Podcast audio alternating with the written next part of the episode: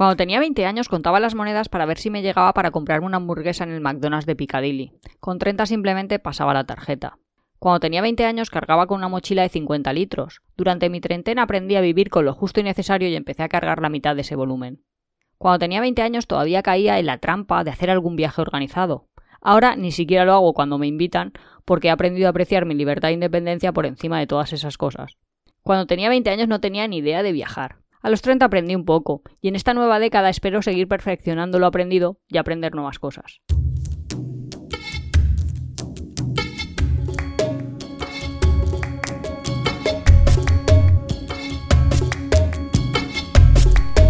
Bienvenidos a Tiempo de Viajes. Este es el capítulo 38 de la segunda temporada y hoy vamos a hablaros de un tema muy preocupante. ¿Cuál es la mejor edad para viajar? Mm, no, pues tal cual estábamos leyendo la cita esta del principio, parecía que era cómo ha cambiado mi forma de viajar de los 20 a los 30 y de los 30 a los 40. Mira, voy a continuar el texto, porque eh, me parece muy interesante todo este texto que tú has leído y continuarlo para introducir el tema un poco, ¿vale? Pues por supuesto. Vale, el texto dice, eso sí, nuestros viajes ahora son mucho más por libre, menos cerrados, más largos, más mochileros. Hemos ganado experiencia. Nos encanta dormir en hostels, aunque tengamos dinero para pagar un 5 estrellas. Preferimos cargar con nuestra mochila arrastrar una maleta con ruedas. Comemos en la calle a pesar de poder elegir grandes restaurantes para turistas. Disfrutamos por igual en una playa desierta o en una ciudad en hora punta. Es genial poder viajar a cualquier edad. A los 20 tienes el entusiasmo y la ilusión por verlo todo. A los 30, con tus primeros ingresos serios, tienes capacidad para emprender los primeros grandes viajes. A los 40 acumulas una experiencia enorme y dinero suficiente como para no sufrir jamás. Evidentemente, no hay ninguna verdad inmutable. Hay gente que a los 20 emprende grandes viajes sin tener un duro, o hay otros que sus papás les pagan todo el viaje. También hay los que viajan todo lo que pueden antes de tener su primer hijo porque van a sufrir un parón hasta la emancipación. Hay quienes a los 40 se sienten viejos y cansados y ya no viajan más. Viajar es un aprendizaje a cualquier edad. En definitiva, lo importante es no parar de viajar, de vivir, de sentir la libertad y la emoción de cruzar una nueva frontera y participar de una cultura, de otras tradiciones o de otra manera de ver el mundo. Si alguien con 20 años piensa que la edad la marca el DNI, es que todavía le falta mucho por viajar. Está muy bonito. ¿De quién es? Porque, bueno, más que ha estado muy bonito, comparto la gran mayoría de las Sí, te iba a preguntar ¿eh? si lo compartías. Sí, sí, sí, pues es que lo podía haber escrito yo. Pues es que lo escribió una tal Nuria Padrós y fue uno de los... ¿En serio? Sí. Te lo prometo que no lo sabía. Es que digo, es que es tal cual, tal cual lo que yo pienso. Sabía yo que no lo ibas a saber, que no te ibas a acordar tú de este texto. Ay, me encanta es uno de los dos artículos únicos que has escrito en apeadero.es lo pondré en los ¿Y cuándo enlaces. Lo escribí? O sea, ¿cuánto hace? Este justo era antes de, de, la vuelta al mundo, con lo cual fue en 2016. Es en, Ay, me ha encantado. Fue es cuando como... tú cumplías eh, casi 40. Sí, o para acababas cumple, de ¿no? cumplir 40 ah, años, una cosa así, sí. Me ha encantado porque ha sido como una perla de. ¿Sabes? Estas cajitas de tiempo que luego las ves un tiempo después. Ah, pues, sí, sí, sí, sí. Tal sí. cual es. Ostras, que eso lo pensaba yo y lo pienso y, yo. lo sigo, y lo sigo manteniendo, mira, no he cambiado. Sí, sí. Es que justo cuando. Lo primero de todo, lo que he leído, porque Iván lo prepara y me lo pasa. Sí, bueno. Y me pasa el, ahí un textito, pe pero pequeño, claro. Sí, el texto normalmente lo elijo yo y se lo paso a Nuria y, y es y Nuria lo lee, pues... Y cuando dice, ay, que me voy a poner a llorar. Ay. No, pero como decía, a los 20 años estaba contando monedas en el McDonald's del Piccadilly. Sí. Y es que he dicho, ostras, que eso lo he vivido yo, de Claro. contando ahí de no me llega, me llega, Claro, voy a un de- McDonald's. de que no tienes suficiente dinero porque, claro, eh, hay unas determinadas edades donde apenas has trabajado y a no ser que tengas unos padres ricos que te pasen dinero, porque a veces tienes padres ricos y no te pasan dinero, eh, a, a no ser que te suceda eso, pues tienes unos recursos muy limitados para, para viajar y te toca contar monedas. Sí, sí, sí. Y además, sí, es bueno, claro.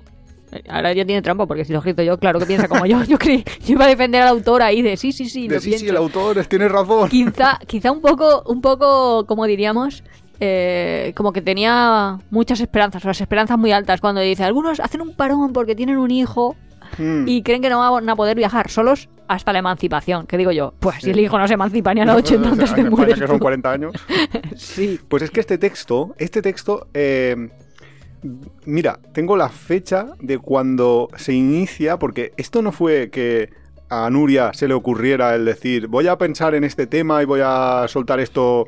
No empezó así, porque empezó de el 1 de agosto de 2015. Ujú. Eh, parece ser que hubo como unas conferen- un ciclo de conferencias en las que Juan Manuel Lere, que parece ser que es un viajero. Yo no me acuerdo. Mm, Sé que he visto la conferencia porque la vi a raíz de esto, porque no sé si se, transmitió a través de internet o algo, eh, o se publicó luego ya. Eh, hizo una conferencia que se titulaba Viajar a los 40 porque no solo se viaja de joven. Y entonces hubo un montón de reacciones porque, eh, claro, saltaron muchos bloggers que estaban ahí en los 40 o en torno. entre ellos el blog de Ida y Vuelta o Cris por el Mundo. Eh, hicieron artículos sobre este tema de, cómo es para ellos, cómo vieron el viajar a los 20, a los 30, a los 40 y sobre todo eh, lo que hicieron es atacar al autor por decir, por simplemente por poner un título como ¿Cómo que a los 40 se viaja? Pues claro que se viaja a los 40. Y eran un poco... Y, y luego no me acuerdo muy bien cómo fue la génesis de este artículo. Sé que te lo comenté a ti, lo de la conferencia esta, y tú dijiste, pues yo lo suelto esto. Y lo... Sí, y lo hicimos así. Claro, ese- Eh, es un poco la génesis de, de por qué llegamos a este artículo y ahora llegamos hasta... Es que la verdad es este que en- en podcast. 2015 eh, tenía como muchas cosas, ¿sabes? Que sería ahí como rápido. Para mí representaría una tarde de eh, tengo que hacer esto. Tampoco, Sí, tampoco claro. acuerdo exactamente. Claro, claro, claro. Que Pero fue un momento, y por eso yo sabía que te lo iba a sacar de sorpresa y que no ibas a acordarte que era tuyo. eso es. Eso es muy bueno. Pues bueno, entonces no, no me plagio cuando me cito, ¿no? No te plagias. Lo que pasa es que lo que me llamaba la atención era, un poco tú lo has dicho, de ¿por qué se para los 40? ¿Y por qué no dice cómo es viajar en los 50, cómo viajar en los 60, cómo es viajar no en los habías 70? llegado. Ya, ya, ya, pero que no, claro, yo no sabía que partía ahí de, de una experiencia y no era ahí como un análisis de... No era un análisis sociológico, no. A, a lo largo de las distintas décadas. Pues bueno, sí que sabéis un poco cómo ha sido mi evolución viajera. Sí, bueno, un poquito. Bueno, Bueno, supongo que todo el mundo, a ver, hombre, a ver. es sí. más mayoritario gente que viaja a los 20 ahí con sus, ¿cómo diríamos? Eh, dificultades económicas o sus limitaciones económicas y que a los 40 solo tienes totalmente superado. Sí que creo yo que si hiciéramos así como Vamos, un si- poco. si, te ha ido la vida medio normal, Sí, claro. Ahora entraremos en todo eso, pero yo creo que sí que es cierto que si cogiéramos un corte muestral de la gente que viajaba eh, hace 20 años, por ejemplo, hace 40 años, o hace 50 o hace 100 años, de cómo era la gente que estaba viajando en ese momento, yo creo que sí que íbamos a, a encontrarnos que la mayoría de los viajeros estaban en esa década, en la de los 20, que es la tercera década de la vida. Pero yo creo que eso podría estar hasta cambiando. Yo creo que se han nivelado mucho más las cosas. Hombre, también Ahora piensa mismo. que hace 100 años, no lo sé, lo tendrías que buscar. Bueno, hace 100, hace 100 años a lo mejor es una exageración porque en aquella época viajaba quien tenía dinero y eso, No, pero te iba a decir, es que teníamos esperanzas de vida de 55 años. bueno, sí, pero... Que que- tampoco iba a ser un señor con 56 ya que estaba, vamos, por encima de su... Ya, pero independientemente de todo, el tema está en que en aquella época viajaba pues los burgueses, los, los hijos Pero de los burgueses. el libro y- de Darwin que comentábamos hace Claro. poco. Quiero decir que no, la Que gente no- no iba por ahí. Claro, no, a lo mejor eso era vacacionando. Pero a lo mejor desde los años 60 o por ahí, que ya se. Después de, de- de que se consolidara después de la, de la Segunda Guerra Mundial el turismo masivo, a partir de ese momento ya sí que yo creo que lo que más ha viajado ha sido los de 20. Y yo creo que ahora está empezando todo esto a cambiar y empiezan a viajar gente mucho más mayor. Mis padres, por ejemplo, que no sé si me estarán oyendo y si no mal. eh, O bien. o bien, o eso es verdad. Mis padres han descubierto el viajar a los 60. Sí, O sí, además tu madre hace frases tipo de, oh, viajar, qué, qué, qué bien. Ojalá lo hubiera descubierto antes. Esto Mi sí madre que era la típica de, pero tenéis que salir, es que os vais a ir ahora para que Eso si lo que mejor mucha está en gente dice, casa". aquí hay de todo, aquí hay de todo. Y sí. Y lo descubren ahora y claro, y dices, ah, mira, ¿por qué lo has descubierto ahora? Pues probablemente porque es más fácil, por una parte, porque todo lo de los las, las compañías de low cost, de las posibilidades de bueno, alquilar por y- y internet, decir, todo esto el es más hecho fácil. de que las reservas ahora Sí, y que luego encontrar información sobre un destino hoy en día es muy fácil, entonces lo puede hacer cualquier edad, puede... y es bastante inmediato. Sí, Como nosotros últimamente, siempre que hemos tenido ahí viajeros o gente en casa, era en plan mm, de hoy para mañana. O Sí. incluso de hoy para hoy, de llego en una hora y tú, pero la gente antes creo sí. que se planificaba el viaje eso con un nos ha poquito pasado, de... ¿eh? De Sí, que sí, nos pero que- una reserva de Airbnb de un, de, para dentro de una hora. Y, Y tú- Hostia, espérate, espérate, que, que- que no sé si está limpia las sábanas. Que no sé si tengo sábanas, señora. Sí, sí, que la gente viaja ahí de, ale, Sí, me voy. sí, sí. También es verdad que, yo qué sé, yo siempre lo cuento, que mis abuelos eh, se casaron en el 1943 o 44, no estoy segura del todo. Ujú. Pero vamos, que ellos vivían en Barcelona, bueno, que eran de ahí, y su viaje, fue a ver a la familia de mi abuela a Valencia. O sea, quiero Claro. decir que ir de Barcelona a Valencia era el viaje de novios. Claro, porque era mucho más caro, más inaccesible. mm, Entonces, claro, Ya, pero que ibas andando a la estación y andando de la estación a tu casa, que tampoco es que... Claro, pero, la- pero el, el billete, lo que representaba pagar un billete de tren desde en aquella perspectiva, en aquel momento, pues era a lo mejor el salario de muchas semanas. Entonces, Claro, claro, claro, era, Claro. era el, viaje. no te lo permitías eso muy a Eso lo hemos, menudo. eh, lo hemos tratado, yo creo que las low cost Sí. sí, que han hecho la... Sí, como que, va- que se la- popularice mucho más y que se, y que se exacto. haga más democrático la posibilidad de viajar. En Pero cuanto a las diferentes décadas, Sí, es que no sé, yo, yo ahora me pierdo un poco, me estoy haciendo mayor, por desgracia. y pierde la memoria. No, pero yo no me veo ahora a la gente de 20 años como queriendo viajar, o a lo mejor es, Es solo que- un sesgo muy grande de la gente con la que me relaciono, pero mis alumnos, por ejemplo, eh, sí que se van, a ver, como que prefieren un... a ver, Turismo un poco de- a pocos muchos. Y yo creo que prefería a pocos muchos. Ya.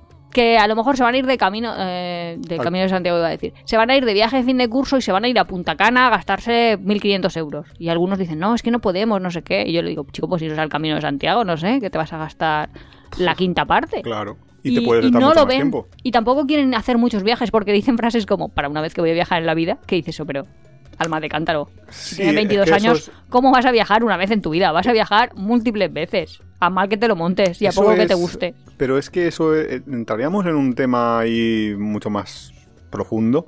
Pero yo creo que la generación de, de los 20, pero los 20-20, o sea, no los de 29, sino los de 20-20, tienen una especie de dejadez de la vida, de haber, de conformismo, No, de haberse, tiene de haberse cero aspiraciones. Sí, es que eh, yo a veces le pregunto, ¿cómo te imaginas tu futuro laboral en cinco años? Y dicen, pues yo con que me contraten, si me pagan mil euros bien, y tú, pero no, hombre, mil no. euros, que es el mínimo, Que te, estoy hablando, mínimo. que te estoy hablando de que hagas una proyección a cinco años. ¿A qué ¿no? aspiras? Si lo que aspiras es tan bajo, Y- pues y, nosotros también tenemos un sobrino y tal. Pues si no tiene coche, no tiene coche. Si tiene un coche es porque se lo compran sus padres. Es que no sé, sí que están así un poco de ganados de la vida. O, Sí, por o eso no digo sé. yo que... eh, Es que a lo mejor No, pero, pero eso es por, un poco por lo que decía yo. se que- criaron que en la me- crisis me de gust- 2008. Sí, pero bueno, independientemente de, de eso, yo sí que lo que he visto es mucha más gente de unas edades superiores a los 20, a la década esta de los 20, de los 20 a los 29, viajando, y menos gente de la de los 20 a 29 de lo que veía hace 20 años.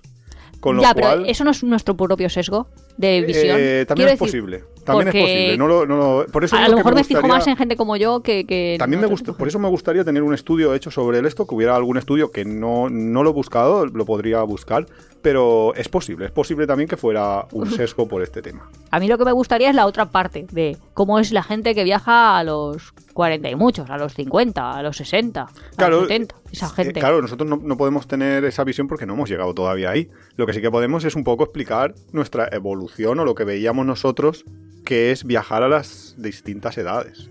Y yo creo que en general, lo que yo sé... Pero si es que he hecho el textito ese, ya lo he resumido todo, está perfecto. Ya está, ya podemos cerrar el podcast. Bueno, Vale, buenos- adiós. Adiós, esta- esto ha sido tiempo de viajes por esta No, semana. pero es verdad que conforme pasa el tiempo, ahora me parece un poco lo que estabas tú comentando, de sí que somos más libres al viajar. Por lo que decíamos, que antes tenías que planificar un montón y ahora ya te digo, te hacen una reserva IBNB de ya para allá, no de hoy para hoy, de dentro de una hora, dentro de una hora. Vale, y si eso es nosotros lo hemos tenido, sí, pero Claro, eso sí es que el avance de la que ha- que ha mejorado mucho.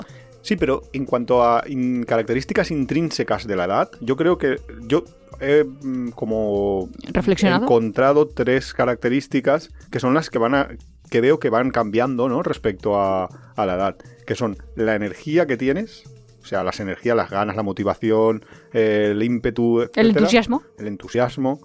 Luego está el dinero y luego la experiencia. Y esas tres, no sé si habéis jugado a juegos de rol por ordenador, pero muchas veces cuando tienes ahí pues, unas determinadas características tu personaje, de cuánta fuerza, cuánta velocidad, cuánta no sé qué, te dibujan como una especie de triángulo, a veces un pentágono, si son cinco las características, en las cuales el centro es el 0,0 de todo. Y la barrita, pues se te va un poco más el triángulo, se te hace más grande o más pequeño si, si tu energía, imagínate, si tu energía fuera súper alta, tu experiencia y tu dinero fueran súper altas, tendrías un tri- triángulo grandísimo. Como un área muy grande, Con si un no, área muy grande. ser, sí. Y si no, pues se te quedan triángulos achatados, etcétera.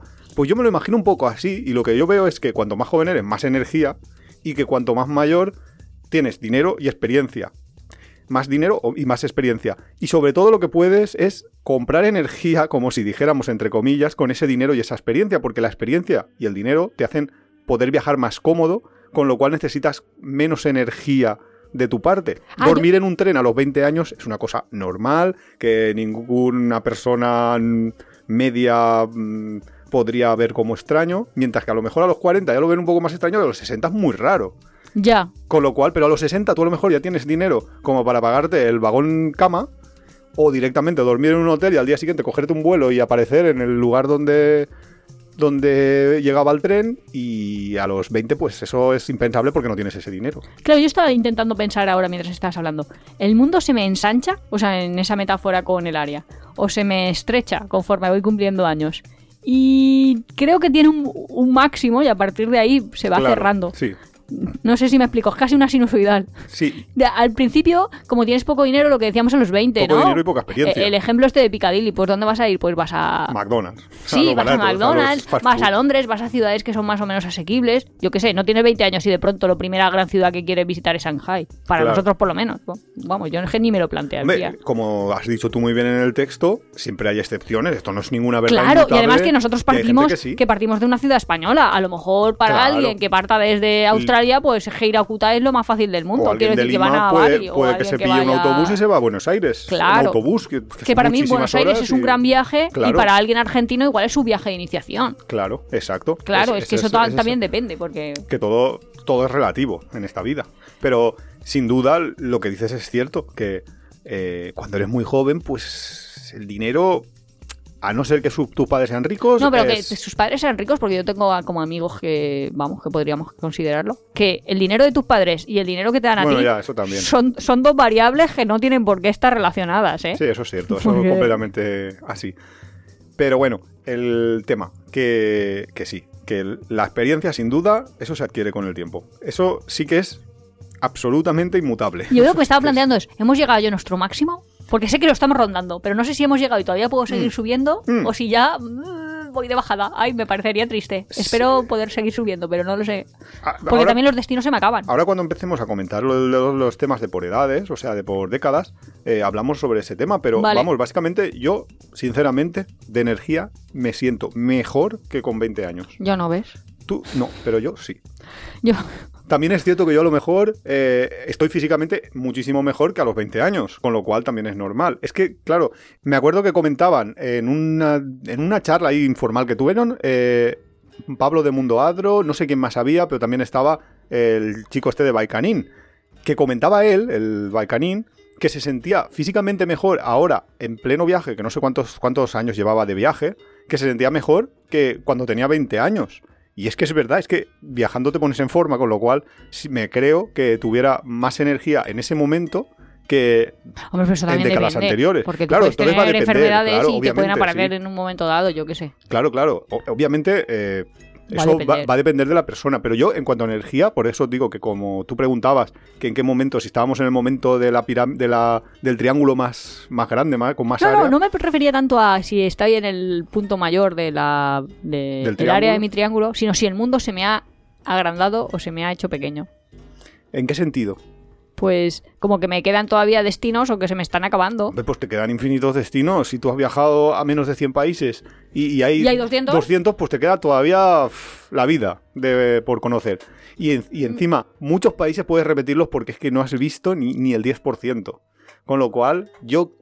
Otra cosa es Llegas que a un máximo de las- los sitios a los que quieres ir o los viajes que puedes hacer, porque si no siempre vas ahí ya dos veces, tres veces y ya es diferente. Sí, pero por ejemplo, Y luego lo que decíamos de, no el entusiasmo, pero el factor sorpresa, eso se va perdiendo. Porque cada vez todo se parece más a todo. Claro, sí, eso es verdad. En ese sentido, eso es una parte de la energía.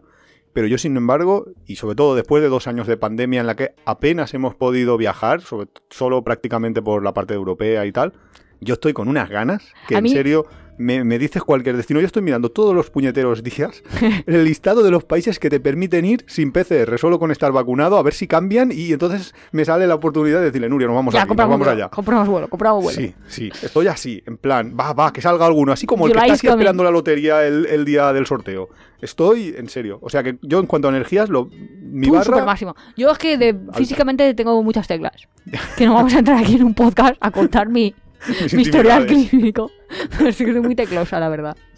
Pero bueno, en cuanto a dinero, pues evidentemente estamos mejor que, lo- que hace 10 años, que con los 30 años, que con los 20 y con los 10. Claro, claro, la 20. progresión siempre es de subida. O sea, hay una No, pendiente bueno, habrá gente que sí, habrá gente que no. O sea, nuestro caso es que sí. Con lo cual, sí que yo me siento ahora mismo muy, en ese sentido, Sí, ningún sí. problema.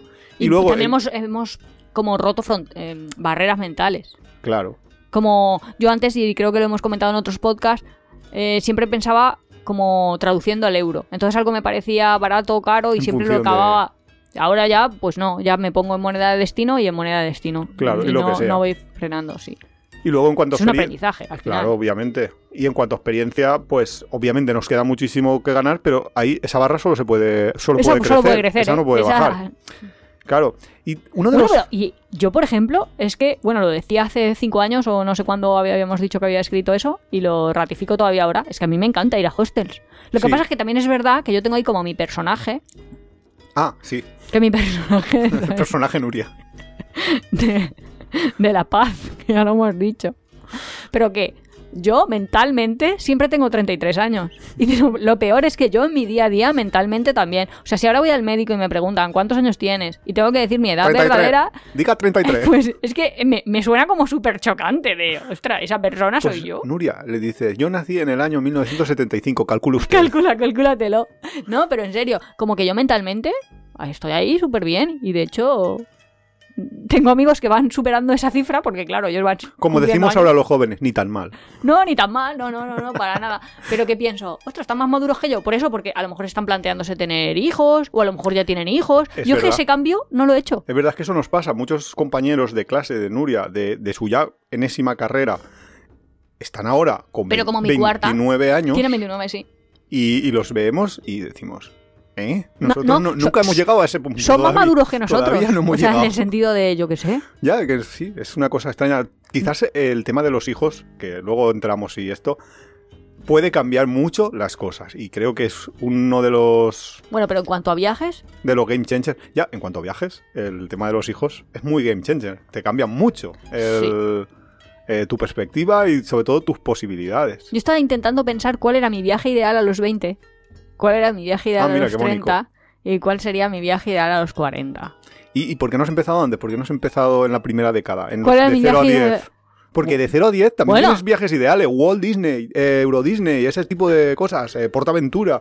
Para. Pero para mí es que yo era conservadora de mente de una familia conservadora. Ah, hablas de ti en concreto dentro de, De- tu de Nuria. de, de tu Nuria de, aquella época. Ah, vale, yo pensaba para los Ah, actuales. para bueno, también para dar consejos. Pues es que no sé, como... Es que es un poco verano azul, ¿no? Cuando tienes 10 años, pues te gusta lo de verano azul, tener una chiquipandi y irte siempre al mismo sitio con tus mismos amigos que te ibas a O reencontrar. sea, el pueblo. Te molaba el pueblo. Sí, yo tenía el pueblo de playa, por Sí. así decirlo, pero sí. Básicamente, yo en mis 0-10 hacía eso. Sí. El pueblo. O sea, el pueblo de mis abuelos era donde ibas a veranear. Y O sea, que lo- los escuchantes que tengan hijos que también piensen que, Que los grandes viajes no es lo que le mola a los niños. No, lo que le mola bueno. a los niños es ir a su sitio ahí Sí con sus cierto- amigos, con sus bicicletas y sus cositas. Sí que es cierto que a los niños suele molarles eh, también el rollo de un día, pero un día, no, no me lleves ahí todo el verano a hacer historias, irte así a un, a un sitio en plan... eh, pues, sí, pero más en plan eh, parque eh, temático o parque acuático o una cosa así. sí, sí. Pero tampoco todos los días, ¿eh? Que A mí déjame con mis amigos, que es lo que más... Y lo que pasa es que, claro, de 0 a 10 años no puedes elegir. O sea que en Lo que cuanto te a toque, elección lo que es lo que te toca. Ahí sí que no... Sí que no hay opción. Mucha gente sí que dice eso de cuando el nene tenga tres o cuatro añitos será más fácil viajar. Y yo pienso, me parece mucho más fácil de 0 a 3 que de 3 a 6. Quiero decir, de 0 a 3, Ni habla. mi boluncho hace lo que yo quiera. Lo llevo para arriba y para abajo Ya. como si llevara un jarrón. Y, y además lo acostumbras. Quiero decir que Sí, sí, sí. nosotros teníamos un amigo que fue una cosa, una situación así un poco extraña porque nos iba... Lo conocimos con tres meses, ¿no? eh, sí, creo que tenía tres meses, pero... no, cumplió tres meses en ese cumplió viaje. en ese viaje tres meses, mira, qué casualidad. Bueno, el caso es que nos- eh, yo tenía como una pandilla, también así de amigos, que teníamos todos un quad, un cuatriciclo para los Una amigos TV para los americanos. sudamericanos, sí. Entonces, íbamos a determinados sitios eh, para hacer excursiones por esa zona. Y entonces, uno de estos sitios fue en un invierno que estaba nevando, que era Teruel o Cuenca, no me acuerdo muy bien, Teruel o Cuenca. Alquilamos unas casitas Diría Cuenca, pero bueno, da igual. y vino una pareja nueva que nos- nosotros no conocíamos todavía y que trajo a su bebé recién nacido, que dice Nuria, pues tres meses. Tres meses cumplió allí. Y nos sorprendió muchísimo eh, dos cosas. Una luego lo conto, pero una, la, la- la que mm, me ha venido a la mente directamente es que ellos decían, no, para acostumbrarlo, para acostumbrarlo, cogían y sacaban al bebé fuera para que... Sí, lo ponían en la encima, nieve. Para que conociera la nieve, para que no tenga frío, para que se vaya acostumbrando un poco a viajar y a tener el esto. Y la segunda cosa que nos pasó, que ya nos, nos parece un poco surrealista, Es que eso es Nuria. ¿Cómo es? Sentido del humor. porque...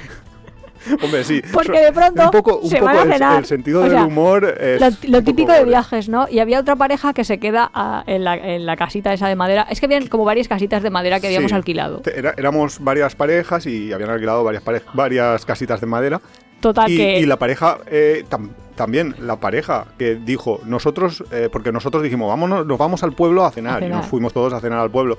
Y la pareja que dijo, no, nosotros nos quedamos, tampoco la conocíamos mucho, ahora somos súper amigos de ellos, pero en aquel momento no los conocíamos tanto, los habíamos visto un par de veces Sí. y ya está. Y, Y entonces la chica esta, la madre, la madre, le deja el niño a la otra pareja. Sí, les dijo, "Pa- me- pues que se quede con vosotros, porque como que ellos también eran padres, aunque no se habían traído a sus hijos. Sí, pues, tenía una nena de dos años y entonces Sí. pues como que sí que sabían criar, vamos, que sabían- sabían, cuidar un que bebé, sabían ¿no? cuidar que un no como a mí, que si me está escuchando alguien, Que no pues me puede dejar un niño porque me hace cierta ilusión, pero que yo nunca he pasado una hora entera de mi vida sola con un bebé, Pues eso. que ya es raro, ¿eh? No, no, ya, ya. Entonces le dejaron al, al niño y nosotros nos fuimos a, a cenar. Y entonces en mitad de la cena digo yo algo así como, ostras, a ver si te lo secuestran. Humor negro de Nuria. Y claro, Y pero es que la madre se empezó a preocupar, pero a Claro. preocupar realmente, ¿sabes? claro, porque acto seguido nos preguntó, ¿pero vosotros conocéis a estos chicos? Nosotros un par de veces hemos quedado Sí, con bueno, los ellos. hemos visto, tampoco, pero no- no sabemos Tampoco lo te creas tú que... Y entonces, claro, eh, os podéis imaginar la prisa que tenía esa madre y ese padre por volver corriendo a las cabañitas. Que no lo hemos contado, pero eh, el mini bebé era su primer bebé. Que eso también es otra, Ya, otro tema también. entero, pero no vamos a entrar aquí en la maternidad de la diferencia de las parejas que vemos nosotros desde fuera entre los padres primerizos y los padres que tienen ya dos o tres bebés. O sea que la experiencia sí. es un grado y a nosotros en el tema En viajero todo, en todo. nos va muy bien, porque la experiencia es un grado. Ahora, por ejemplo, si me veo en mitad de la noche que me ha tirado la policía barra los dueños, que es lo que nos pasó en el sitio ese Nochevieja. Sí, en, en Polonia. Sí. Pues me veo mitad de una noche y tengo que buscar un nuevo sitio para dormir y tal, pues yo sé fehacientemente que no voy a dormir en la calle. Obviamente, pues voy a acabar en algún hotel o en algún hostel o en algún algo. Que ni, vamos, ni me despeino, tranquilamente, no me preocupo. Pero a Claro. lo mejor la primera vez que te pasa, pues igual te asustas un poco. O sea que sí, sí que es un grado la experiencia. Y sí que ha cambiado de cómo era yo a los 20, como yo era actualmente. Sí, lo que cuenta Nuria de Polonia es que estábamos en una noche vieja, eso ya lo contamos, no sé en qué podcast, pero por si acaso no lo habéis oído, básicamente, Hazlo corto. sí, lo hago corto, eh, pues llegamos a nuestra habitación un día y nos habían movido todas las cosas y nos y de repente nos, nos habían dicho eh, los del hostel, que por cierto era el peor hostel, uno de los peores hostels que he estado en Polonia, no en el mundo, pero en Polonia sí, nos dicen que es que han movido nuestras cosas porque venía otro grupo y así era más cómodo para nosotros, nos faltaban cosas, no sé, eh, fue un desastre, nos metieran en una habitación que si la nuestra ya era mala, aquella era todavía peor, total que acabó la- acabamos llamando a la policía, la policía de por medio no nos querían devolver el dinero de lo que habíamos pagado, al final a la una de la mañana acabamos caminando por las calles de Polonia buscando un hostel, pero que es que fue tan fácil como irte a Booking, mirar a ver qué había disponible, qué hoteles, o mejor dicho, qué hostels ofrecían eh, 24 horas Sí, un y ya está.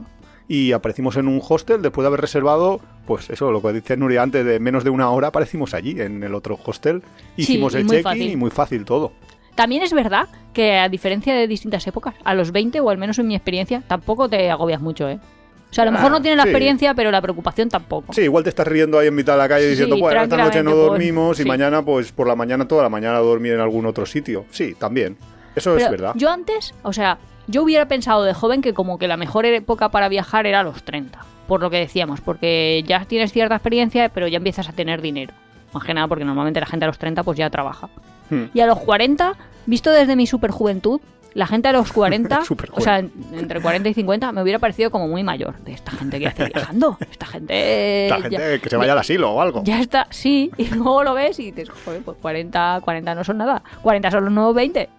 Eh, Bueno, sí, eso es lo que, un poco lo que quería decir yo al principio, con que si hiciéramos un estudio, a lo mejor veríamos que la gente está viajando más, más que antes, no más en general, en, en números absolutos. No, con los 30 o con los 40 que con los 20. O sea que el incremento de viajeros de 20 años, de 20 y pico, es menor que el incremento de viajeros de 30 y pico, de 40 y pico, de 50 y pico.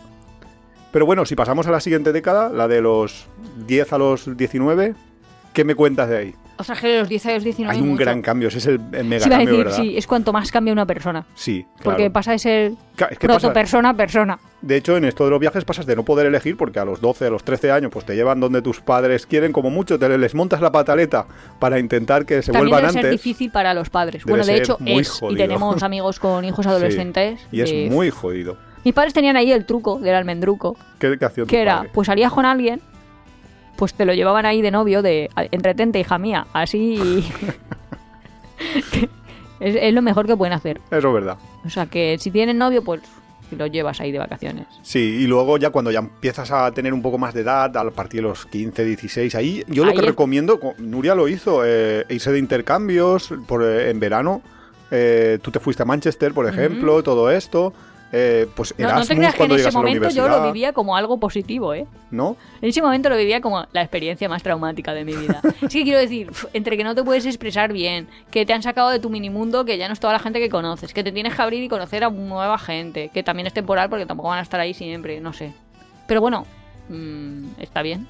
Es que es como cosas que has cambiado. Yo cuando era pequeña me acuerdo que decía, si tengo un hijo nunca lo llevaré a un colegio con uniforme, porque yo llevaba. Y ahora pienso, uy, eso es comodísimo, yo lo voy a llevar a un colegio con uniforme. Luego, si tengo un hijo, no lo voy a hacer pasar por esto. Hombre, como que no, un año se va por ahí a ver mundo el Es que un poco siempre es lo que decimos siempre, que las visiones, depende de tu perspectiva, van a cambiar. O sea, no hay verdades absolutas, absolutas. Eh, para una madre, pues poder decir, mira, esta es la ropa que te pones esta mañana porque es la misma de ayer y la misma de mañana. Claro, claro, tengo dos conjuntos y Para me tengo que preocupar que esté limpio. Para el hijo que va al colegio con uniforme es una putada. Entonces, claro, y luego ya entra en, en conflicto de si lo que quieres es lo mejor para ti o lo mejor para tu hijo. Y por eso Nuria y yo tendríamos ahí un choque. Yo le diría, de uniforme ni de broma a mi hijo. No, y eso que yo no lo he vivido. Bueno, al caso, que no vamos a estar aquí discutiendo sobre nuestro hijo imaginario, que es el tema recurrente. No el hijo puede- imaginario. Sí.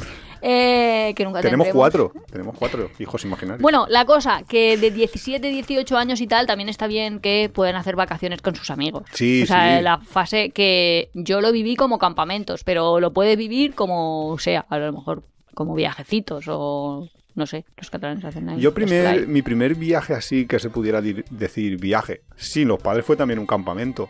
Y lo recuerdo agridulce. Pero porque aún eras más pequeño, yo creo. Sí, yo era demasiado pequeño quizás, porque yo tendría como unos 12 y entonces, claro, y era el más, era el segundo más pequeño de todo el campamento.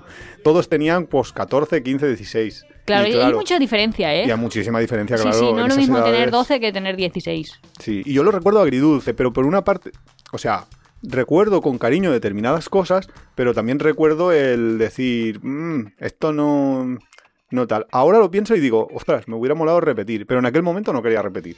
Bueno, y luego en la veintena, ¿qué recomiendas? Claro, luego- yo, la, yo la veintena No. son todas las ciudades europeas. Lo- lo- bueno, pero a los 20 años lo que tienes es energía, entusiasmo, ganas, sobre todo. O sea, que quieres comerte el mundo. Ahí en e- si en esa edad no te quieres comer el mundo, mm, mm, Sí, pero yo, por ejemplo, tuve la, digamos, la oportunidad, bueno, digamos la oportunidad, no, la oportunidad de vivir en el extranjero y tal, y en ese momento, como que lo rechacé. O Sí, sea, no, sé. no, no voy a entrar en detalles, pero que no lo veía. Y ahora, en cambio, lo veo como, bueno, pues estás en un nuevo sitio. ¿Sabes? Es como que ahora he llegado a mi mentalidad que debería de haber tenido a los 25. Estoy en ese no punto está mal, vital. no está mal, ya vas llegando a los 25, algún día llegaremos Claro, a los tengo ahí un 30 delay y- ahí de 20. Sí, ya, ya decíamos que nuestros amigos de 29 nos parecen demasiado mayores. Sí, por eso, por eso quizás. Entonces, Y luego viajes a los 20, joder, es que a los 20 se pueden hacer muchos viajes muy chulos. Y Eh, además no es lo mismo 22 que 29. claro, claro, también hay un pequeño cambio ahí, pero eh, yo lo que veo ahí complicado, o sea, es- se pueden hacer muchísimos viajes y es el momento que más eh, puedes aprovechar quizás tus energías, quiero decir, ahí te puedes desgastar muchísimo, te puedes estar durante todo un interrail de 15 días durmiendo en trenes, o sea, a los 20 años, pues va- ve tirando... Sí, sí, comiendo pizza y Claro, lata. comiendo mierda y, y ya está, no, no pasa nada. Pero ahí lo, lo que veo más complicado es el tema este del equilibrio entre, eh, por una parte, los estudios, el trabajo y luego los viajes. que- Hombre, pues para mí habían como dos etapas. Habrían. Que es... en- si volviese al pasado y sabiendo lo que sé ahora, que eso sería ah, una eso, maravilla. eso molaría mucho, pero no. Pero haría solo una, una carrera. Claro, no voy a hacer cuatro, que es un poco género tonto. La eterna estudiante. Pero haría solo una carrera y luego a lo mejor, en vez de hacer... A ver, ¿cómo lo explico?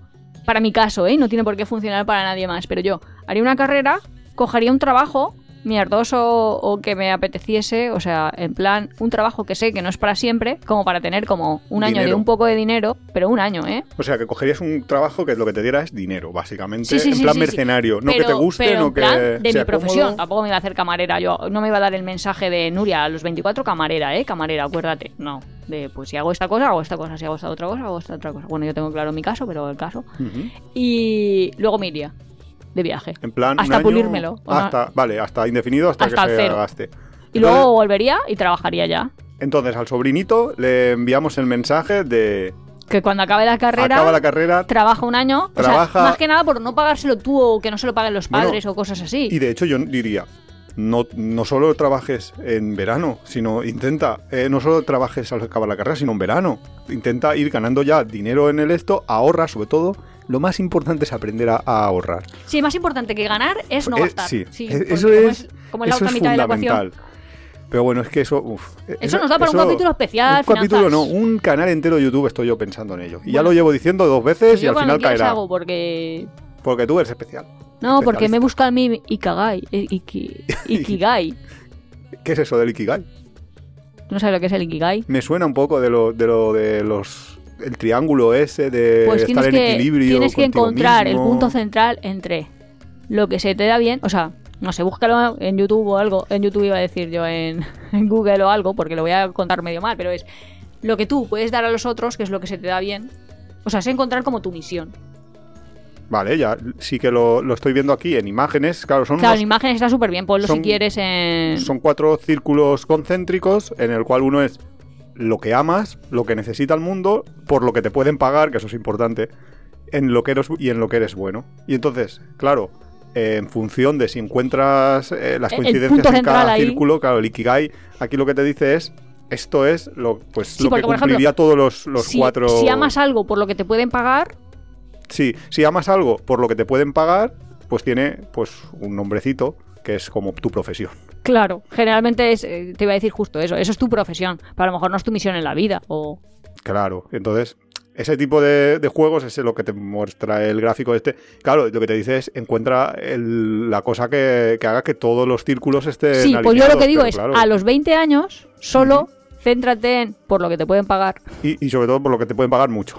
Claro, consigue dinero Que es un poco- y márchate a hacer lo que amas. Porque es que, claro, bueno, estudias como filosofía. Pero, Bueno, pero como encontrar como encontrar tu ikigai es muy difícil. O sea, que no te levantas una mañana y dices, ya sé cuál es mi propósito de la vida. Incluso cuando lo sabes es muy difícil conseguirlo. Porque una cosa es que tú quieras, si tu vocación es eh, ayudar a las tortugas marinas, eres bueno Eso es lo que ayudando digo a las yo, que me voy a tortugas hacer marinas. una, una escuela para niños superdotados en Singapur. Y todo dice, vale. mm, Vale, y, a- y a ver quién te paga por cosas. ello. Por eso ahora Por eso- de- dedícate a la UMH Claro, a hacer lo de... Es que es bastante. Yo, yo lo veo como muy sencillo para mí, en, en serio, encontrar en qué soy bueno, en qué amo. Lo que necesita el mundo es un poco más complicado, pero bueno, lo podemos encontrar. Pero Y que te por paguen lo que para te puedan ello. pagar por ello, ahí. Bueno, pues mi, mi mensaje a lo de los 20 es consigue dinero y vete a hacer lo que amas. Que claro, supongo que para los que están escuchando esto y para nosotros, Es viajar. en cierta medida, o sea, de una u otra manera es viajar, porque viajar también tiene Sí, muchísimas... sí, tiene muchísimas posibilidades. Es que además también puede ser que a alguien lo que le encante en la vida es, bueno, por una parte viajar, pero por la otra, por ejemplo, eh, ayudar, Ayudar al medio ambiente O a- o a bueno. los niños o lo que sea. Entonces, una opción súper buena es el tema de voluntariados que hablábamos en un capítulo Sí, sí, pasado. a eso me refiero de, pero a los 20 es el momento de hacer eso. ¿Por qué? Porque yo creo, la diferencia para mí entre los 20 y los 30 es que normalmente no tienes cargas. O sea, que tú no dependes de nadie, no En- tienes sí, una pareja. en o España, por lo o no menos, sí. tengas hijos, pero eres tú. Sí, O sea, tú puedes vivir contigo mismo sin tener que estar arrastrando a nadie, ni... sí, que ni no, no estás nadie, todavía... Sí, no tienes todavía pues una familia formada, no tienes una casa, Entonces, no justo tienes... centrar esos dos círculos. A los 30 ya, añadir otro círculo más. Claro, tú ya te saltarías a la siguiente década y dirías, ¿y ahora qué? Pues ahora, algo que además le haga falta al mundo. Porque también...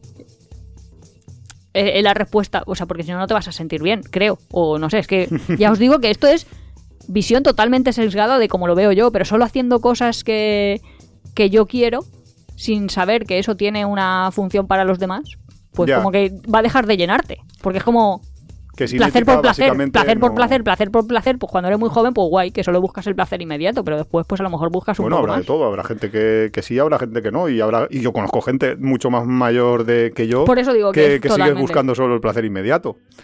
Pero bueno, en fin. Y luego ya a los 40, pues intentar ya buscar ahí lo que realmente... Oye, espérate, espérate, espérate, vamos a hablar de Y a los los 30, lo de vamos los a hacer 30. viajes a los 30. Pues mira, A los 30, viajes ¿qué a los hacemos? 30. Yo hice, eh, recomendaría el gran viaje a Sudamérica, pero eso da para un podcast entero.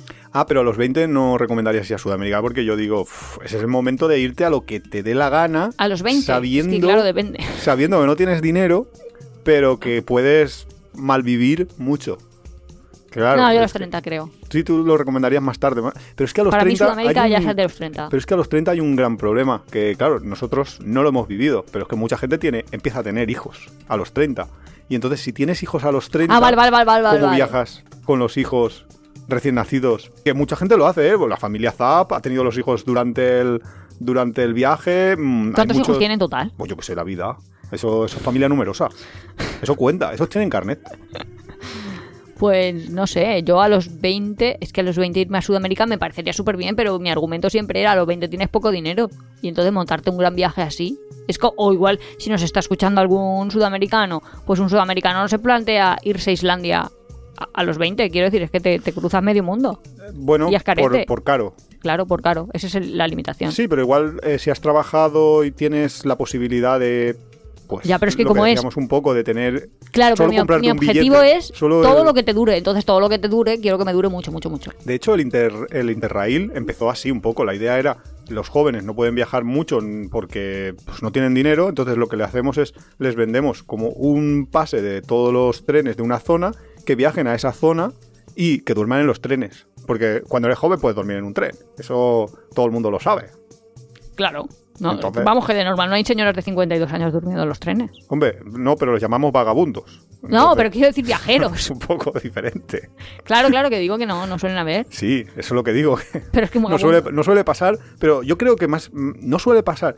Aparte de una, de una eh, cuestión más o menos de energías de la que la persona puede no descansar bien. Porque yo me acuerdo eh, que me- mi padre me decía, pues cu- cuando tenía 50 o 60, que él no podía irse eh, en una furgoneta y tirarse en un Ya, colchón. lo dicen eso. de porque no iba a dormir nada. Eh, no sé, pero aparte de eso también hay, yo creo que hay un poco la cuestión cultural de que si tú ves a una persona de 50 años en un tren, no es lo mismo que si ves a un chaval de 20. Porque al chaval de 20 dices, Pero también, está viajando porque quiere aventura. Mientras que al de 50 dices, ¿por qué este tío está aquí durmiendo en un tren? No sé, yo lo creo, ¿eh? Que, que hay una parte ahí cultural de bloqueo, de prejuicios que tenemos, al menos las sociedades occidentales, que impide un poco también hacer eso. no sé, pero que tampoco te imaginas. Si yo me veo a un señor en un tren viajando, a lo mejor cuando yo me imagino que tiene 60, realmente tiene 74. Quiero decir que siempre va a ser más joven. A ver, va a aparentar más joven de lo que realmente sea. Porque como lo que está haciendo no me cuadra con lo que se supone que debería hacer, le voy a trasladar en la línea. Vale, pues ya sabéis, señores de 70, si queréis parecer de 40, No, pero por ejemplo, yo qué sé, tú en una final de fútbol, tú te ves a un señor de 70 años. Mi padre el otro día fue a la final y dijo directamente, no, no voy, que ya estoy mayor para eso. Bueno, No, bueno. no, no vas en un autobús. Quiero decir que puede ser viajar a, a muchos niveles, pero no te vas a ir en un autobús sin dormir toda la noche para llegar a otra ciudad que puede estar a 800 kilómetros, ver un partido y volverte otra vez en un autobús, no sé qué. Eso son cosas que haces de joven. Luego ya, Luego ya, ya eres mayor. luego ya te coges un avión y vas, que para eso los han inventado, no sé. No, pero sí que es un poco lo que... O, yo qué sé, tampoco me veo a los de 20 diciendo, ay, pues me apetece muchísimo ir a Nueva York porque es que yo soy un fanático del MoMA. O porque yo quiero ir, y eso que tengo amigos medio frikis, quiero ver a la orquesta no sé qué, no sé cuántos. A una orquesta, tío, pues tú de joven te vas a ir a un concierto. No sé, que yo me fui a Barcelona a ver los... ¿Cómo se llama? Red Hot Chili Pip- Pipers. Red Hot Chili Pepper. No Sí, sé, sí, no sí. tengo ni idea cómo se pronuncia. Pero yo qué sé, que tenía 22 años. No, no hay señoras de Y sin embargo yo... 50 que se van a su primer concierto. Tú te ves a tu madre diciendo a tus amigas. Hombre, me apetece un montón ver la obra de Juan Diego Boto. No, aunque, aunque sea totalmente diferente. Sí. Pues me voy a ir a, a Madrid a verla con mis amigas. Ahí, señoras sesentonas. ¿Por qué no lo ve? Pues yo sí que lo Pues veo. yo lo veo. O sea, que Yo yo, sí la, que- la ah. animo a hacerlo. O sea, Yo yo lo pues si te apetece pues, eso, pues, pues haz eso. Que me parece súper bien. Yo lo veo. Yo... Pero que la gente no lo suele hacer a esas Bueno, pero eso es- yo creo que un tema cultural, más bien. O sea, lo que decía un poco, pero bueno. No lo sé. Yo, yo sé que yo este año me he quedado con muchas ganas de ir al Viña Rock. Yo conozco a gente, digamos mayor, bueno, digamos mayor, a ver, de la edad de mi madre, que obviamente están vivos, vamos, que tienen 72, Joder, y están diciendo, mal. ay, yo me arrepiento porque nunca voy a hacer el camino de Santiago. Que piensas, oye, si tuvieras 99, Pues pues, lo veo. 70 Pero si tienes años, 72 todavía claro. te lo puedes plantear. ¿Ves Bueno, a hacerlo? Estamos en la década todavía de los 30, ahora llegamos Venga, a los, los 30 70. yo los que- mando a Argentina, Tú, tú, te vas ahí, vas subiendo de décadas en, en nada, ya hemos llegado a los 70.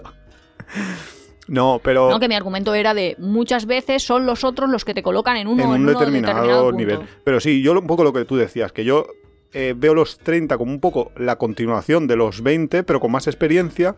Y tienes el peligro ese de, de haber tenido, de que estás en la época de la crianza. Y Que eso- otro peligro que es el aburguesamiento. Eso también. Porque eso también. el peligro del aburguesamiento, que es como... Que no es que te conviertas en hamburguesa, No. pero casi.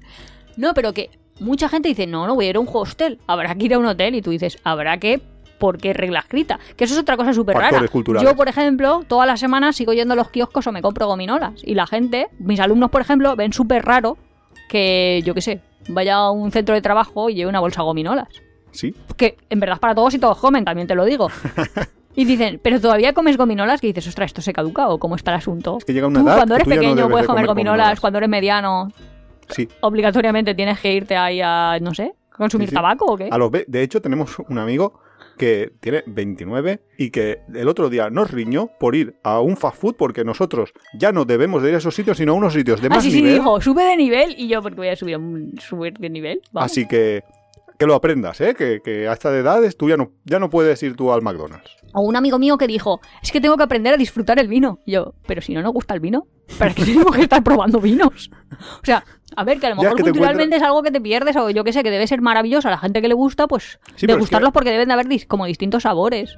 más claro, pero es que a veces Pero te si- encuentras en una situación de ridícula. Ridícula, porque tengo que forzarme a beber vino para aprender la Ahora cultura del vino. Ahora me- Ah, voy a ir ahí a un barecito y me voy a pedir, yo qué sé, un, un tinto y una Tinto tabla de quesos. Es que no sé, a lo mejor sí que queda más de señor. Sí, sin duda quedará más, pero solo es eso, el quedar más. Entonces, los 40 Los 40 son los nuevos 20. Yo Estamos, estamos enamorados de esta época. Si Yo- no es yo- porque te pilla una pandemia en medio que Eso te es lo que te iba a decir, que yo tampoco puedo hablar mucho de los 40 porque, Eso te iba a decir, que es porque que solo, claro, porque el coitus interruptus versión viajera. Yo estoy en mis 40, no todavía no, estoy en mis 43 y tengo dos de pandemia, o sea que tampoco puedo hablar mucho, pero ganas muchísimas y economía saneada, con lo cual pf, es el momento para mí perfecto. A los 50 yo no sé cómo estaremos de energías ni de economía, pero Ni de salud. bueno, energía, energía? la energía vale, vale. para mí es la salud. Pero los 40 para mí, vamos, ahora la mismo es, explosión. es el- la mejor década en este momento que yo he vivido para poder También viajar. es verdad que el mejor momento es ahora. Y, sí, eso sea también. cuando me estéis escuchando con la edad que me Claro, estéis escuchando. Es, es que ese- no hay mejor. que ese es el final nunca del- de tu artículo. Claro, claro. No, no, pero la frase sería: Nunca vas a ser tan joven como hoy. Eso es verdad, completamente cierto. Eso es una, una verdad universal. Nunca más, ¿eh? Nunca más. Y pensadlo. Y que mañana te quedará un día menos. Sí, Así un día que- más es un día menos. Exacto. Con lo Eso cual. también es verdad, que tú dice que tienes dos vidas. La que Sí, yo eso lo empiezas a descubrí. vivir y la que te das cuenta que tienes cuando no tienes otra. Ah, no, no, mira, yo me lo sabía un poco distinto. De tú tienes dos vidas. Una empieza cuando naces y la otra cuando te das cuenta de que vas a morir, que es el memento mori, Bueno, de- vale. que ya hablamos Sí, sí, en sí, su momento pero de. exactamente sería parecido. De Sí, sí, sí, más o que te menos. das el- cuenta el de que tienes solo una. Que el otro día lo comentábamos con un amigo. De. Es que la vida es como un videojuego, con la única diferencia que en un videojuego vas ganando vidas. Sí, Y en la vida. no es- tiene nada más que una. Es un juego contra el tiempo. Por eso en esa cosa del juego contra el tiempo, pues igual hacer lo mejor que puedas y en ese sentido a lo mejor viajes de 50, Ujú. pues haz aquellos viajes que no hayas podido hacer previamente, pero que a lo mejor después es demasiado tarde. Quiero decir, no, no en mi caso porque yo no soy como súper fanática, pero si a mí me encantaría, yo, o si a alguien le encantaría eh, recorrer los senderos de Canadá, pues mejor a los 50 que a los 60, porque luego vas a estar más cansado y el Sí, tiempo sigue siendo sí. abrupto y todo ese tipo Aunque de cosas. también es cierto que, por ejemplo, en el Camino de Santiago, que nosotros hemos ido varias veces, hemos visto mucho, mucha gente de 60 y pico, 70 y pico. Sí, sí, sí, Con pero me cual- refiero que si a ti te apetece, por ejemplo, a nosotros que nos encantaría hacer el transiberiano, Pues chico, mejor a los 40 que a los 50. Mejor que a los Claro, 50 que a los no, sí, 60. sin duda. Y así, si luego te gusta, pues tienes más oportunidades para repetir. para que el mundo también Es hay que verlo en cierto orden. Exacto, eso es cierto. Yo creo que para Pero- África ya estoy llegando mayor, ¿eh? No me Ah. apetece África ya. ¿Ya no te apetece África? No, porque pues a mí me apetece un me da la impresión de que son muy tangueros. es que en serio, todo el mundo que va con furgoneta acaba ahí arruinado total. Te tangan mucho. Te tangan significa te engañan. Te timan. Te cobran mucho, sí. Bueno, Eh, pero- Las diferencias con Bueno, pero respecto es que, a... eh, eso es algo que nosotros hemos descubierto a los 40. Eh, lo de viajar con camper. Yo a los 30 y muchos, pero 40. Porque Sí, sí, casi 40. por ahí estábamos y lo hemos descubierto y es una cosa que, Hombre, es cómodo para esas es edades. muy cómodo. O sea, para, para- esas edades está muy bien. Claro, pero nosotros... Hombre, y para los jóvenes nosotros- también. Porque mi sobrino con está 20 muy años bien. lo vio y en dos minutos ya hizo su, su Se- conexión. Se dio cuenta de que eso es un picadero con ruedas. Sí, sí, sí, ya dijo, básicamente. "Esto es una maravilla, maravilla, maravilla. Claro, es que eso, eso es verdad. Pero también es verdad que nosotros hemos visto muchas veces en camping, sobre todo, gente, sobre todo, ¿de qué nacionalidad, Nuria? Holandeses. Es holandeses. Es que Los holandeses son la hostia. Están tenemos un montón de 80 amigos años, holandeses setenteros, en serio. sí. Pero que es que lo pienso de. con 70, madre 80 mía. años se pasan el, el año entero en un camping. Bueno, en un camping no, en varios campings van saltando porque además existe una ruta. Sí, es que ellos tienen la ruta, que Sí. eso es como la Que- ruta de los campings naturistas de los abuelos Bueno, holandeses. eh, eh, en, ese, en ese caso sí, pero naturistas, que pero es como- cualquiera. No, pero que ellos se lo saben todos. De, ha sido este, ha sido Sí, este sí, otro, ha sido este otro, pues me voy a ver tal. Y luego se van encontrando. O se sea, los es, conocen todos. es como una luego- red social en Sí, físico. En físico, claro, porque. Y, y sobre todo que lo que hacen es. Pues van migrando en función, como las como los Como las pájaros, aves, sí, en se van función de, de la temperatura. ¿no? Aquí no, aquí es que hay se mucho van al solecito, pero no les gusta aire. España, por No, es ejemplo, el sur, no, en el momento de máximo calor. No, ahí estamos en Francia, que allí se está muy primavera bien. completamente, continuamente. Sí, que, que es que, o sea, que quiero decir que hay vida mucho más allá de los 40, que en este, que fue un poquito lo que empezó eh, los post estos que comentábamos al principio, porque a, a la gente le sorprendió como que hubiera un chaval que hiciera una conferencia de que se puede viajar más allá de los 40. ¿Qué coño? Pero, y más allá de los 50 y de los 60 y de los 70. De hecho, supongo que la gente con 50, si empieza a tener lo que llaman síndrome del nido vacío, básicamente que tus hijos en la, Eso Fase- es algo que iba a decir yo, muy en la bien. fase normal se han ido ya de casa o se han ido a la Claro, universidad o ya, empiezas ya a tener mucha más libertad. tiempo, puedes perfectamente. Y a los 50 normalmente tienes trabajo, pero a los 60 que puedes tener una jubilación o una prejubilación, pues todavía más tiempo libre. Y lo que me encanta de eso, que es un poco lo que estábamos comentando de los abuelos holandeses, que sin duda pueden ser abuelos holandeses o de cualquier nacionalidad, es esa, esa lo que Apertura de decíamos. mente. Primero esa apertura de mente y luego también esa relación con otros iguales, Mm. que también es muy cómodo, Claro. pues Claro no sentirte tienes- solo, ni sentirte raro, ni estar ahí agobiado. Es que tienen Claro, amigos, es que tiene lo- más amigos que su propio vecindario. Es que muchas veces eh, Ya. los raros somos nosotros, que tenemos cuarenta y pico y estamos en, en un campín y está pues todo lleno, lleno de gente de 60. eh, y, y sobre todo holandeses o alemanes o franceses. o pero- belgas. O belgas, así que son las nacionalidades más, más de, que le pegan al, Al, camping. al camping. Entonces, eh, claro, y ent- entre ellos se encuentran genial porque tienes todas las ventajas de tener, de estar como lo... Muchas veces, eh, no sé si esto es universal, pero por lo menos en Valencia hay, en todos los pueblos por lo menos hay una cosa que se llama el hogar del jubilado, que es donde se reúnen todos los jubilados ahí a, pues, jugar al a dominó. charlar, a jugar al dominó, a lo que sea. Y tienes todas las ventajas de eso, de tener un hogar del jubilado, pero tú en tu propia casita, en tu propia caravana, algunas de 60, de 100 mil euros, Yo cuando Eh, decía en el artículo, que también lo he escrito, eh, me gusta la vida del hostel, parte de la vida del hostel es esa vida social de encontrarte a otros, encontrarte a otros iguales o no tan iguales, diferentes, pero que te pueden contar ahí su Pero que tienes experiencia y que dices... con ellos. Sí, me parece súper interesante. claro. Sí, porque si no, si tú eres de Villabotijo de abajo y solo has visto a tus vecinos, pues igual te parece la idea más rocambolesca y más rara del mundo vender tu casa para comprarte una super autocaravana. Dices, ¿cómo voy a gastar yo aquí Toda mi...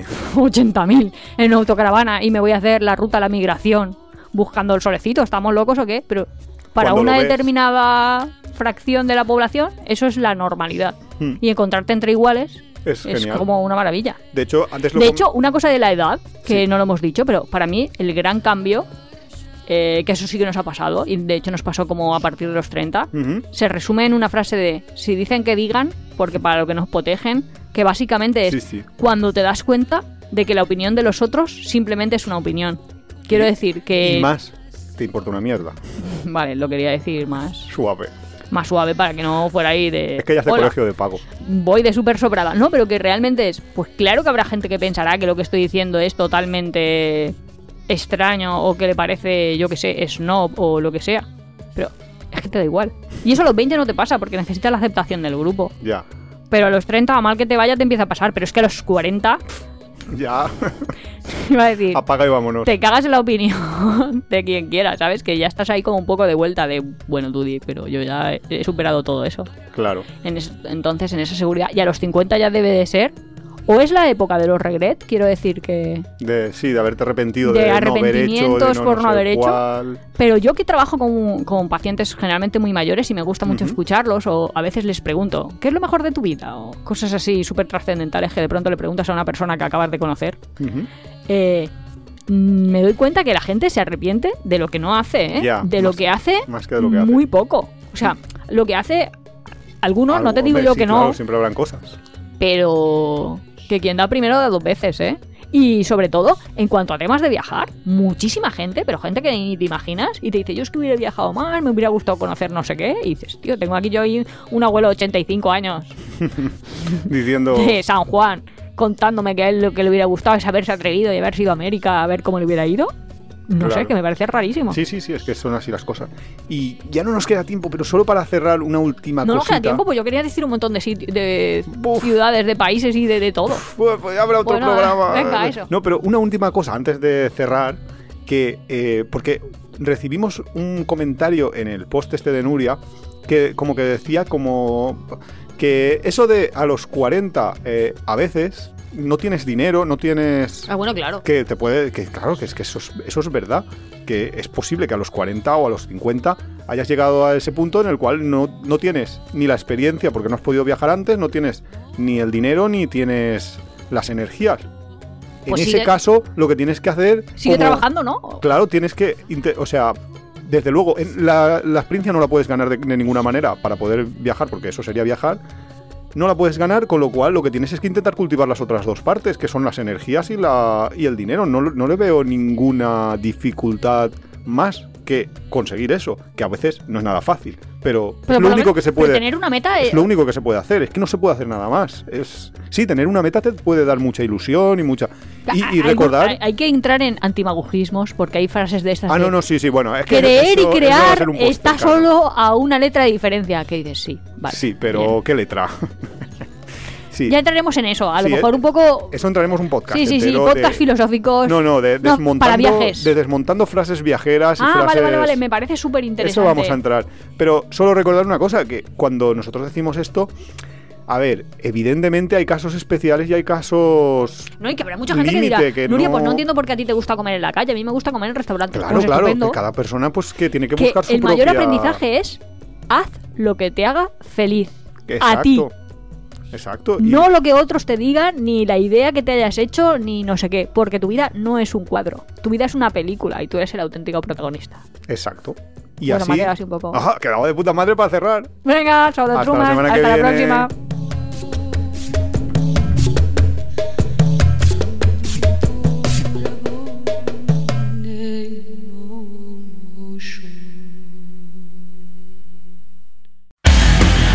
Si te gusta nuestro podcast, apóyanos en las redes sociales, coméntalo, compártelo, nos ayuda a crecer y sobre todo nos encanta recibir vuestros comentarios y sugerencias.